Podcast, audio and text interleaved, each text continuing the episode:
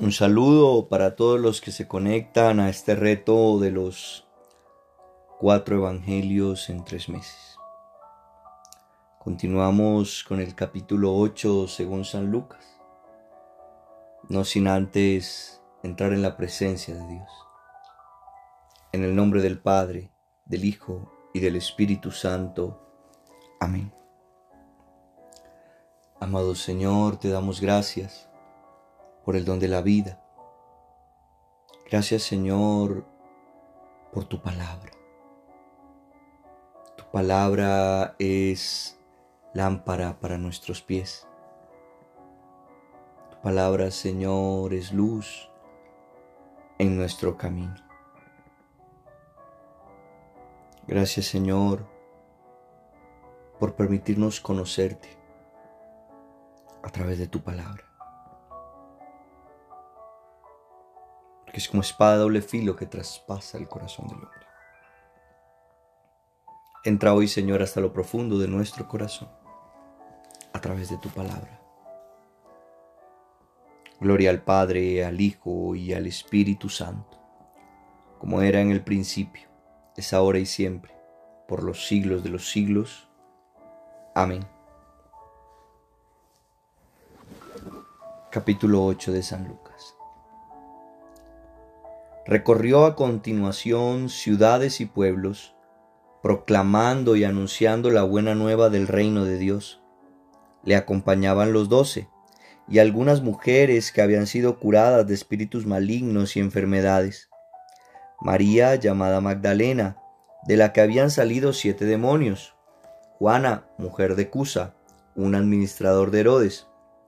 Susana, y otras muchas que les servían con sus bienes se iba reuniendo mucha gente, a la que se añadía a la que procedía de los poblados.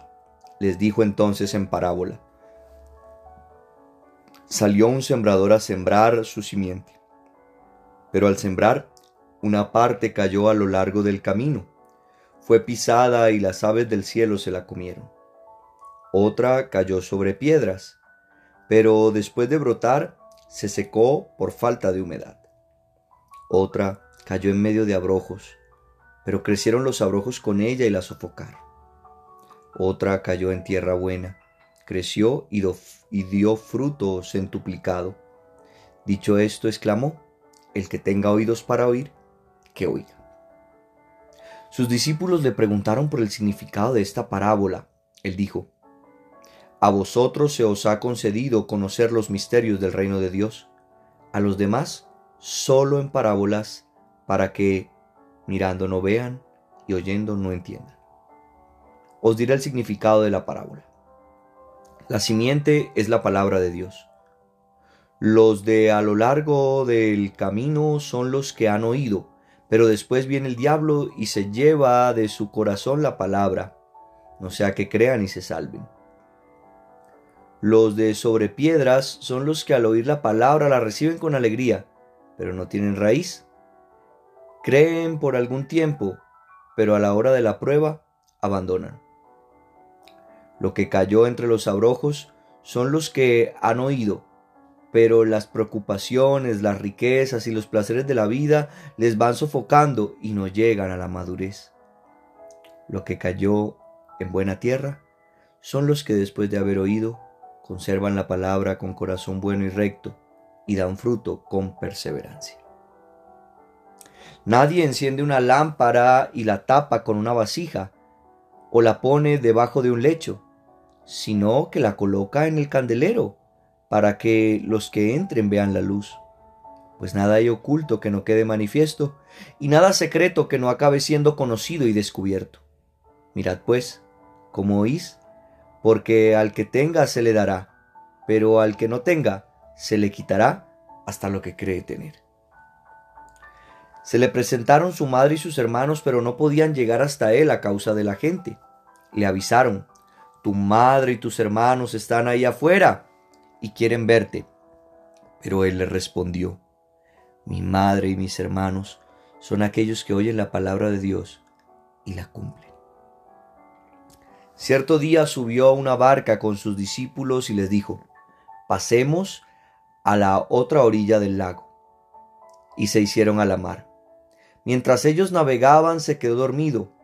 Se abatió entonces sobre el lago una borrasca tal que la barca se anegaba y estaba en peligro. Ellos acercándose le despertaron.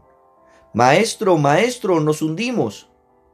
Él, habiéndose despertado, increpó al viento y al oleaje que amainaron y sobrevino la bonanza. Entonces les dijo, ¿Dónde está vuestra fe? Ellos, llenos de temor, se decían entre sí maravillados, ¿quién es este que conmina a los vientos y al agua y le obedecen? Arribaron a la región de los Gerasenos, que está frente a Galilea. Al saltar a tierra salió del pueblo a su encuentro un hombre poseído por los demonios, que hacía mucho tiempo que no llevaba ropa ni moraba en su casa, sino entre los sepulcros. Al ver a Jesús, se echó a sus pies y gritó con fuerte voz, ¿Qué tengo yo contigo, Jesús, Hijo de Dios Altísimo? Te suplico que no me atormentes lo decía porque Jesús había mandado al espíritu inmundo que saliera de aquel hombre. Y es que en muchas ocasiones se apoderaba de él. Aunque le sujetaban con cadenas y grillos para custodiarlo, rompía las ligaduras y el demonio lo empujaba a lugares inhóspitos. Jesús le preguntó, ¿cómo te llamas? Él contestó, Legión, porque había entrado en él muchos demonios. Y le suplicaban que no le mandara a irse al abismo. Había allí una gran piara de puercos que pasía en el monte. Ellos le suplicaron que se que les permitiera entrar en ellos. Jesús se lo permitió. Los demonios salieron de aquel hombre y entraron en los puercos. Entonces la piara se arrojó al lago de lo alto del cantil y se ahogó. Cuando los porqueros vieron lo que había pasado, huyeron y lo contaron en el pueblo y por las aldeas. La gente salió entonces a ver lo que había ocurrido. Cuando llegaron donde Jesús y encontraron al hombre del que habían salido los demonios, sentado, vestido y en su sano juicio a los pies de Jesús, se llenaron de temor. Los que lo habían visto les contaron cómo habían sido salvado al endemoniado. Entonces toda la gente del país de los Gerasenos le rogaron que se alejara de ellos, porque estaban poseídos de gran temor. Jesús subió a la barca y regresó. El hombre de quien había salido los demonios le pidió quedarse con él, pero Jesús le despidió diciendo, vuelve a tu casa y cuenta todo lo que Dios ha hecho contigo. Y recorrió el pueblo, proclamando todo lo que Jesús había hecho con él. Cuando regresó Jesús, la muchedumbre le recibió con agrado, pues todos le estaban esperando. Llegó entonces un hombre llamado Jairo, que era jefe de la sinagoga, y cayendo a los pies de Jesús le suplicaba que entrara en su casa, porque su hija única de unos doce años estaba muriendo.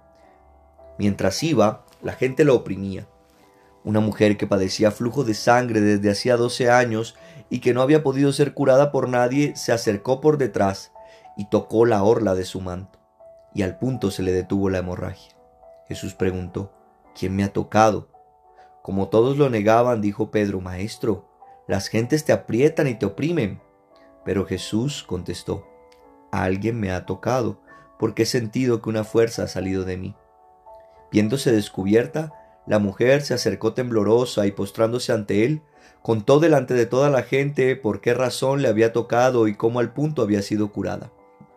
Él le dijo, Hija, tu fe te ha salvado, vete en paz.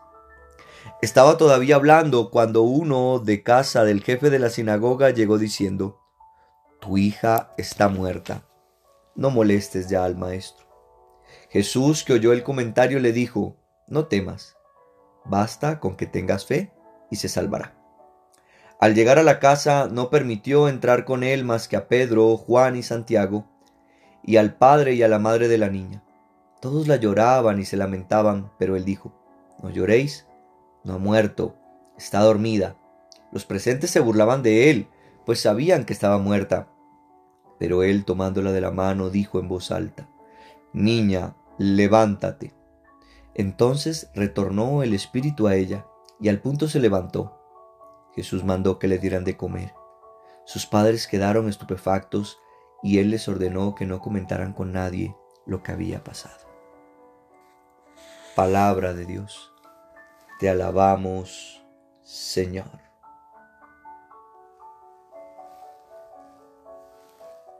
Hermanos, unos segundos para meditar toda esta riqueza que hoy el Señor nos permite compartir.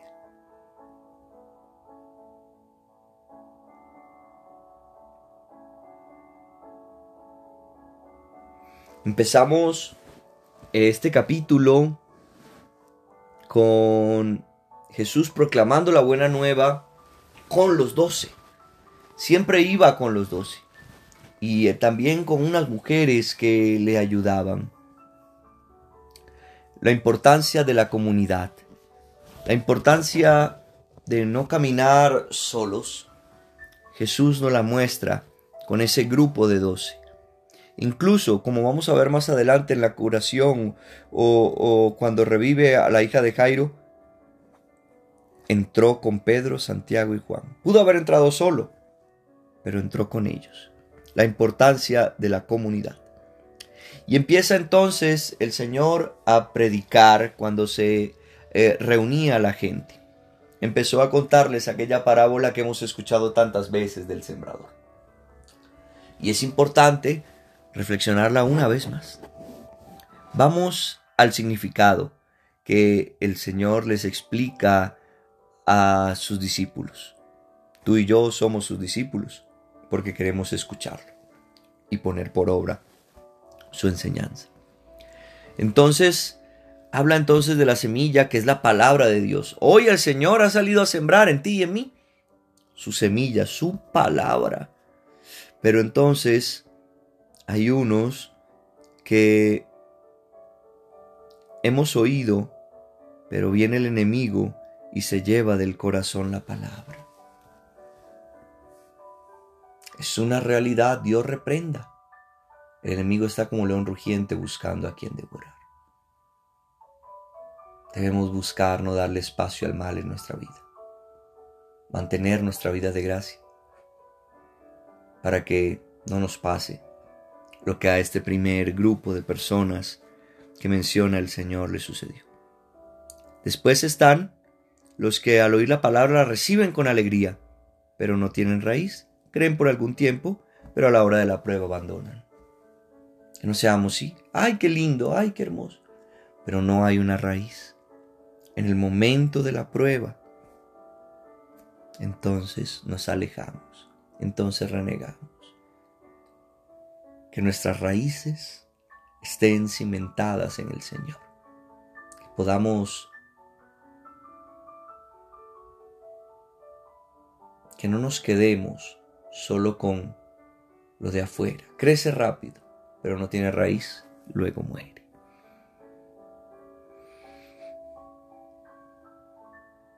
También están los que oyen la palabra, pero las preocupaciones, oigan, preocupaciones, riquezas, placeres, sofocan la palabra y no llegan a madurez.